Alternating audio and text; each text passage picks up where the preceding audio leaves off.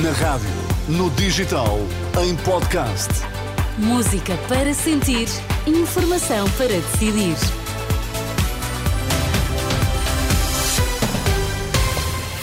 Contamos-lhe que notícias marcam esta manhã de sexta-feira. Olá, Sérgio Costa. Mais uma vez, bom dia. O que é que está em destaque? PSD diz que, neste momento, neste momento, nada está definido. A imprensa fala em contactos para a coligação pré-eleitoral. Operação Influencer, nesta edição, reportagem sobre os impactos em Sines dos grandes investimentos. Então, e no Desporto, João Fonseca, bom dia. Inês, bom dia. Dragão recebe esta noite o Monte Alegre e João Mário, novo internacional A para Portugal. Amanhã continua fria, estão agora 8 graus em Lisboa, 9 no Porto, 12 em Faro, 6 na Guarda. Vamos lá às notícias. A edição de Sérgio Costa. Neste momento, nada está definido. O PSD nega ter estabelecido já contactos para uma coligação pré-eleitoral. De acordo com o semanário Nascer do Sol, os sociais-democratas desenvolveram já contactos com o CDS, independentes e até figuras do universo socialista.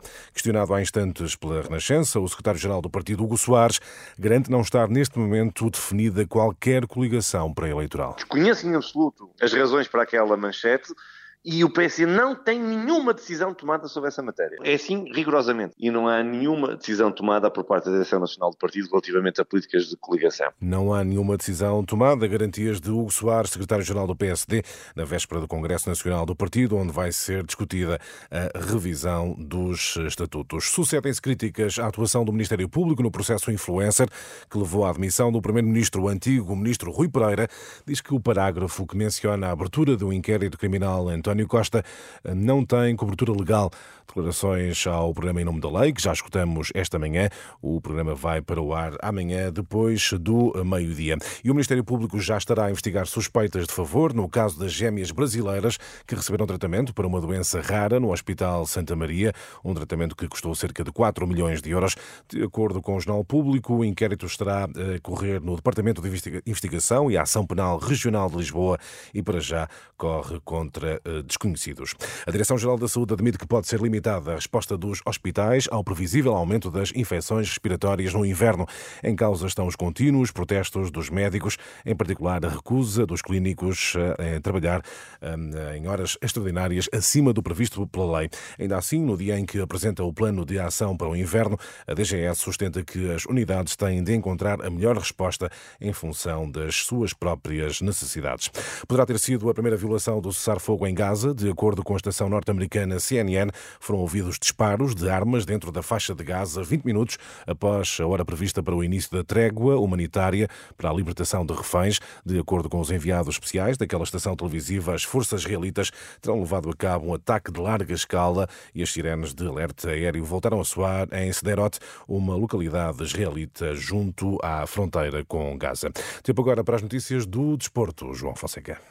Curiosa afirmação do treinador do Futebol Clube do Porto, Sérgio Conceição, sobre João Mário, ele que foi chamado por Roberto Martinez para a última dupla operação da seleção das esquinas. Fico contente, uh, uh, espero que venham um bocadinho mais acordados com o que o João Mário teve nestes dois, três dias, que ele veio um bocadinho a dormir, uh, mas isso já faz parte daquilo que é o meu trabalho, de acordá-lo e, e, perceber que tem um, um treinador português e não um espanhol.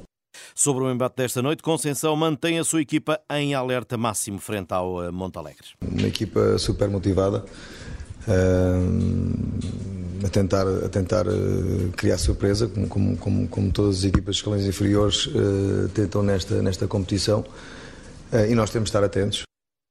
Sérgio Conceição no lançamento do Porto Montalegre, que esta noite se joga no Dragão, 20 e 45, relata em rr.pt, mais cedo também para a quarta eliminatória da Taça de Portugal, às sete e meia da noite, o Vizela recebe o Estrela da Amadora. Informação desportiva com João Fonseca. No centro do processo influencer estão investimentos em Cines, em particular o Data Center. Exatamente. Mas, Sérgio, que consequências terá tudo isto junto da população local em Sines, não é? Os habitantes reconhecem benefícios, Certo. mas alertam para o agravamento de alguns problemas já existentes. Quais são? Olha, a habitação, por exemplo, a já existente espe- especulação imobiliária torna quase impossível alugar ou comprar uma casa na região de Sines e com cerca de 15 mil funcionários de empresas ligadas ao data center e ao projeto de hidrogênio verde, com maior poder de compra, esta situação poderá agravar essa mesma especulação. Reportagem de João Cunha.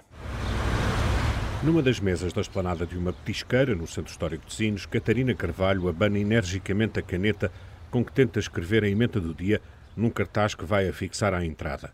Desde o verão que esta licenciada em música ali trabalha, acompanhando de perto a expectativa da população em torno dos projetos de investimento que estão a nascer em Sines e que deverão trazer milhares de novos residentes para a região. Para o negócio não é mau, mas será que para a população é bom?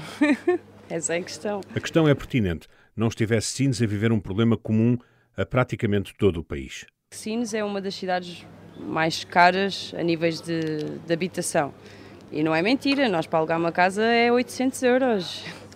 E é uma discrepância, porque existem estes pequenos negócios que nós recebemos o ordenado mínimo e nunca iremos conseguir alugar uma casa nesse valor ou sequer comprar, porque as casas mais baratas, a mais barata que está aqui à venda neste preciso momento é um T1, se não estou em erro, e são 90 mil euros.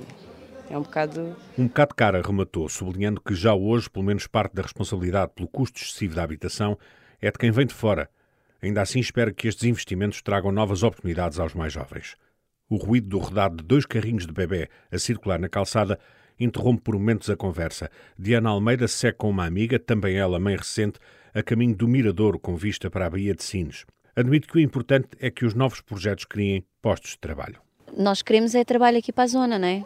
Para as pessoas que aqui trabalham, visto que não há grandes trabalhos a não ser a PSA. Lúcia Muniz é a amiga de Diana. Também ela empurra um carrinho de bebê com o filho. A sua principal preocupação é a habitação ou a falta dela. As casas que há é para os trabalhadores que vêm, que é para, prontos, para estes negócios que eles andam a fazer. As casas é para tudo empresas, a gente quer alugar uma casa, não consegue. Já conseguiu há uns anos comprar uma casa em Sines, quando era possível comprar habitação. Pedro Carabineiro espera que os projetos em curso na região avancem e, assim sendo, deixam um desejo. Se vamos trazer para cá muita gente, temos que ter oferta para as pessoas, oferta de habitação para as pessoas eh, por cá ficarem. 15 mil pessoas é mais ou menos a população de Sines, é à volta disso. O conceito de Sines é à volta de 14 mil, 15 mil pessoas. Portanto, se vêm para cá mais 15 mil, nós temos que fazer alguma coisa em relação a isso. É fundamental que assim seja, diz António Brás, vereador da Câmara de Sines sem pelour atribuído. A cidade de Sines não está claramente preparada para eh, receber de forma permanente eh, mais 40% ou 50% da população que tem hoje e tem que se criar essas essas condições a vários níveis. Sines viveu nos últimos 50 anos o ciclo dos combustíveis fósseis, poluente e que já acabou. António Braz, vereador eh, eleito pelo movimento Mais Sines, considera que a agenda de transição energética trouxe novos investimentos bem vistos pela população e pelos agentes políticos, mas que agora podem, contudo, sofrer algum adiamento já se começou a perceber que vai haver algumas auditorias, vão rever projetos, vai-se rever de novo as questões ambientais, portanto já percebemos claramente que vai haver aqui alguma paralisação até do ponto de vista eh, dos licenciamentos. Eh, vamos rever de novo para ver se está tudo bem afinal. Atrasos nestes e noutros projetos que estão na calha. Uma empresa chinesa reservou 90 hectares de terrenos em Sines para instalar uma fábrica de baterias de lítio.